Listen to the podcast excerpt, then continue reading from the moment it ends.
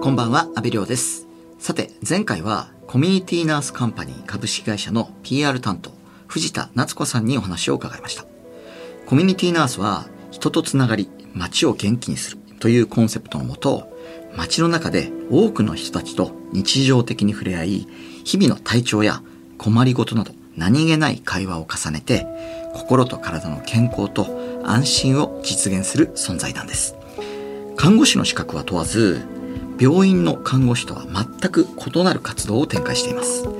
現在、1000人以上の方がコミュニティナースとして全国46都道府県で活動しているとのこと。まさに全国的な広がりを見せています。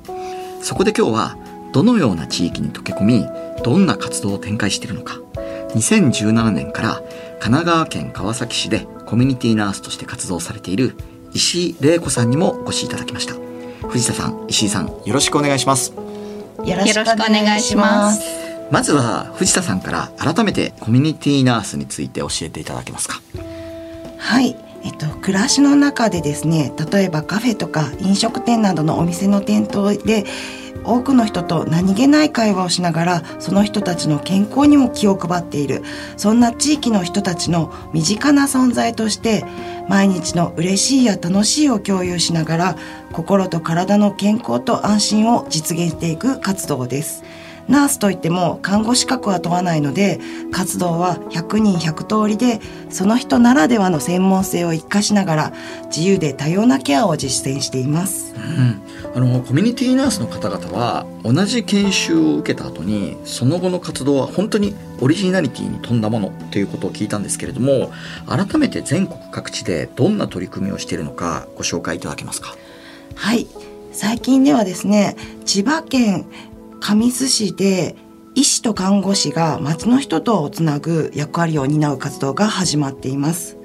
えーコミュニティナースがカフェや八百屋さんの店頭に立ったり異業種でチームを作ったりしながら住民の健康状況を把握し医師や看護師につないでいくことが始まっています。また大分県ではつなぐ食堂っていうのをオープンしてですね食堂の中で、えー会話をする中で地域をつなぐ世代をつなぐ未来をつなぐを合言葉にさまざまな楽しいプロジェクトを生みながら人と人とのつながりも数多く生み出しています。じゃあまさにその医師とか看護師と町の人をつなぐパターンもあれば町の人同士をつなぐパターンもあるということなんですね。はい、やっぱりあの医療の制度とか医療従事者だけであのケアできる人数って限りがあると思うんですよね。で、えっとただ町の人があのケアとかこんな楽しいことを一緒にできたらみたいな観点を持つと地域の人たちみんなが楽しいこととか何か困りごとの解決をあの解決だけにとどまらない形にすることでその支援するされるの関係を超えて連鎖していくみたいなことにつながるんじゃないかと考えてます。そしてここからは川崎市でコミュニティナースの活動をされている石井玲子さんにもお話を伺います。そもそも石井さんがコミュニティナースを目指したきっかけは何だったんですか？はい。もともとは私もあの大学院や訪問診療の現場などで看護師として働いていました。ただあのずっと思っていたのが医療として関わる範囲というのがあってやっぱり調子が悪くなってからのお付き合いになるんですけどもコミュニティナースならそれより前とか病院を受診した後も関われるというところでその人の価値観や人生観のようなものも知り一緒に話したりあの緩やかにこういろんな関わりを続けていくっていうことができるそんなことからコミュニティナースに興味を持ちました。実際石井さんはプラスケアという会社の専従看護師としてコミュニティナースの活動をされているんですよね。はい。えっ、と私は一般社団法人プラスケアという非営利の団体であの働いています。ここはあの枠を超えて緩くつながるということをコンセプトにのがんの緩和ケアを専門にしている西智弘という医師が立ち上げた法人です。はじめは血圧測定や健康相談、まあ、いわゆる健康イベントですねを開催していたんですけれどもあのその中で出会う方から病院に行くほどでもないけれどもちょっとした健康の悩みを気軽に話せる場所が欲しいっていうお言葉も何回もいただきまして医療者と市民が気軽につながることができる場所を川崎市内に作りたいとの思いのもとに2017年4月に法人化されました。実はあの代表の西とコミュニティナースカンパニーの矢田さんがもともと知り合いであのプラスケアに入社して間もなくコミュニティナースの研修にも行かさせていただきました。なるほど。あのコミュニティナースとして石井さんの活動の中心はどういったことになるんですか？はい。現在あの3カ所で暮らしの保健室という気軽にあの相談や雑談ができるという取り組みをしています。川崎市内の元住吉のカフェと溝の口のシェアオフィス武蔵新城のコミュニティスペースという3カ所なんですが例えば元住吉ではえー、毎週月曜日カフェの一角であの普通に座っていてあの来た方にワンドリンク頼んでいただいてお話聞きますよっていう形であの健康に関する困りごとやお悩みを伺ったりしています。で2022年度の利用者なんですけれども3カ所全部合わせて242人となっています。そのうち医療相談とか自分のケアとかのことの相談も多いんですけれども雑談かあの周りの人の相談みたいなことも、えー、4割ぐらいですかね少しずつ増えてきています。年齢層は20代から90代まで幅広く女性の方が多い印象ですね。なるほどねあの今暮らしの保健室のパンフレット見てるんですけど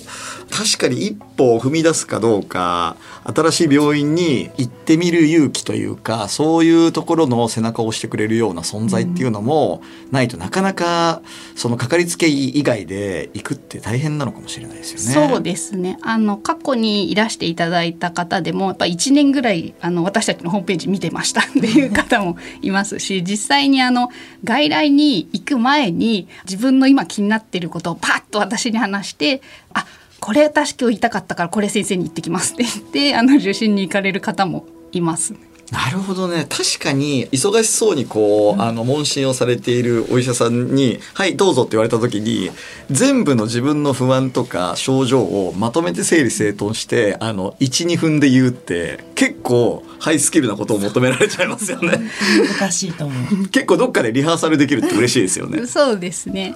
あのもちろんそのその方の健康の相談もお聞きするんですけれども私たちのところにいらっしゃるのはやっぱりそのすでに医療機関につながっているけれどもコミュニケーションちょっとうまくいかなかったっていう方もいらっしゃるのでそういう時にあのどこが整理されればうまく伝えられそうなのかとかその先生ってどういう感じで伝えられそう看護師さんがいてくれた方が良さそうみたいなそういう後押しするコミュニケーションが多いですね。あの実際よろず相談ということで行っていらっしゃると思うんですけれども利用料として飲み物付きで400円っていうのが暮らしの保健室の相談料になるはいそうですね本来はあのそうなんですけれどもカフェの一角とか曲がりしてる場合はそこの方と相談してあのワンドリンクオーダーで保健室を利用していただくとか場所によってあの相談して変えておりますが5月からはあの新しく拠点を開いて毎日あの皆さんが来れる保健室を開いていますのでそこでは基本この利用料になります。ちなみに、はい、あのよろず相談に来られる方々ってまあさまざまな相談があると思うんですけど、はい、どういった割合でこういうニーズがあるよっていうような統計的なものって見えてきますか？そうですね。あの統計は取っていないんですけど感覚値でいきますとあのもうこうしたいっていう明確なニーズを持った方もいますけどあの何かがもやっとするとか私はこうじゃないんだけど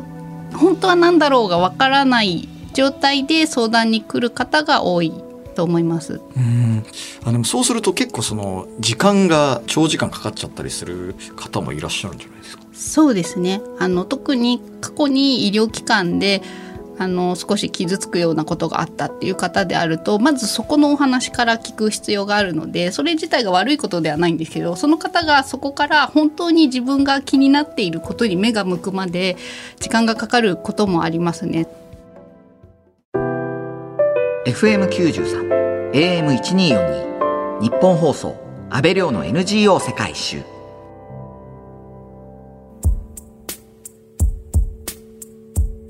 今日はコミュニティナースカンパニー株式会社の PR 担当藤田夏子さんとコミュニティナースの石井玲子さんにお話を伺っています。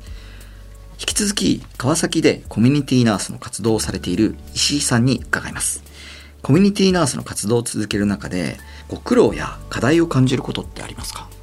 はいそうですね一番多いのは何してるのとか何をされるのか私はというところがありましてあの強制的に病院に連れてかれるんじゃないかとかあの医療者として聞きたいことを知らず知らずこう誘導されるんじゃないかみたいなあのことは特にあの働く方と接する中であり結構苦労した点ですね。もちろん必要な時はつなげるようにあの一緒に考えるんですけれどもそれだけではなくてその人がこうなりたいっていう姿を気軽に話せるように環境を作るとかあのこちらの受け答えをするっていうことにはすごく気をつけていました。反対にやりがいを感じる瞬間ってどんな時ですか？はい。やっぱりどうしようかと迷ってる人と話してるうちにあ思い出しました。私これが好きでした。とかこれを大事にしてたんだというふうにその方のスイッチが入ってこうなんか輝く瞬間があるんですね。そのスイッチが入ることでその人が再びあの目標を持ったり前向きに暮らせるようなこう一歩を自分で踏み出せたりするようになる姿を見てきているのでそのスイッチが入る瞬間というのがやりがいですね。あの実際特に印象に残ってる出会いってありますか？はいえーと、ずっと介護をされていた方が保健室にも通ってくださっていたんですけれどもご家族が亡くなられてすぐにあの、まあ、保健室にたまたま立ち寄られたんですけど一緒にコーヒーを飲むことがありました。でその時にご家族の話であるとか、まあ、介護の話であるとか思い出を共有できたことですね。その時のことを後から、まあ、一緒にコーヒーを飲めてよかったって言ってくださったのでその時はあの私もどういうふうなお言葉がけがいいのかっていうことを考えながら結構聞くだけという形ではあったんですけれどもその方にはあのとても良い時間になったっていうことがありました。またあの私が去年出産したんですがその方がずっと心配してくださっていてあの無事に出産した後はこう孫が1人増えたみたいみたいに心から喜んでくださっていたのであのこういうことから緩やかにでも継続的に関われてる存在でありたいなとあの思っています。看護師さんと相談相手が、まあ、そういうなんか親戚っぽい雰囲気になるって、うん、なかなか普通の病院じゃ起きないですもんね。そうですねいやすごいその人間関係が濃いものができますよね。そうですねあの、まあ、いろんな方がいるんですけれどもこう自分のパーソナリティというか自分の特性もそのケアの中に入るっていうのがコミュニティナースの結構特徴かなと思います。はい、いやなんか今お話を聞いてて例えばあのマッサージの方とかい。らっしゃるじゃないですか、はい、マッサージの方ってよくその施術しながらあのお話しするじゃないですか、うん、だからそういうマッサージ師の人たちとか、まあ、整体師の人たちとかもそのコミュニティナースのこう研修を受けてよりこう付加価値をつけることでそのカウンセリング力を高めるっていうような使い方もなんかできそうですよね。あそうですね。実際にあのそういう方も受講してたと聞いています。うん、あの石井さんは、まあ、コミュニティナースとしてこれからまあどういった目標を掲げて頑張っていこうと思ってますか？はい。えー、とそうですね。実はあの昨年コミュニティナースカンパニーのある島根県雲南市に1年間出向していましてあの川崎でしている活動とここの島根でしているこう濃密なエネルギーというのをあの一身に受けてきましたのでその島根の方たちの自分のことは自分でとかないものは作るというすごく前向きなエネルギーにすごく刺激を受けましてそうした活動に近づいていきたいと思っています。あの実際その島根県雲南市でそのコミュニティナースを立ち上げた矢田さんなんですけどその相当あの自治体からの研修がこう殺到しているっていうお話を聞いたんですけどあの具体的にその藤田さんどういった目的でそういうその見学がたくさん来るんですか？はい。あの、自治体の方で言うと、やはりあの、高齢化だったり、地域の関係性が薄れているような課題感を守ってらっしゃるっていうのがきっかけではあるんですけれども、あの、研修だとか視察に来てくださるときにですね、あの、何かこういうやり方がありますよっていうのを、あの、成果を提示するだけではなくて一緒に考えていきましょうっていうことでまずはでもあの島根県の雲南市でどういうことが行われているのか関わりの中で町の人とどういう会話が生まれているのかみたいなことを一緒に見て体験していただくというようなことをやっていて噂が噂を読んでというような形で視察に来ていただく機会が増えています。その自治体の方々は高齢化社会で、まあ、様々その、一人暮らしの、あの、高齢者の人が増えるから、自治体としてどういうふうに関与していこうかっていうところにすごい問題意識を持ってるってことですか？そうですね。やっぱり医療費がこう、高くなったりとか、その一人暮らしみたいなことで、目に見えた課題が出ているんだけども、やっぱりそれはもぐらたたきみたいになっちゃってあの解決の糸口がちょっと見えにくくなっているで何かこうここにヒントがあるんじゃないかっていうことをあの思ってくださってあの会いに来てくださる状況になってますね。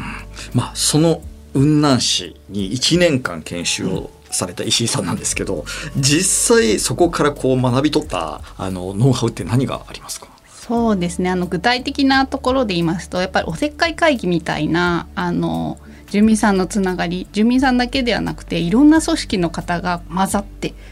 あのプロジェクトごとにチームになって何かをやってその後も緩やかに関係が続いていくっていうところがすごくあの印象的でしたね。なのでこの法人にもあの今までコミュニティナースって私一人だけだったんですけれども実は最近あのメンバーも増えましたのでやっぱり組織を超えていろんな方とチームになり川崎市内にもコミュニティナースとは名乗らなくてもそのマインドを持ってる方がすごく多いのでいろんな方といろんなチームを組んで街の中を盛り上げていきたいなと思います。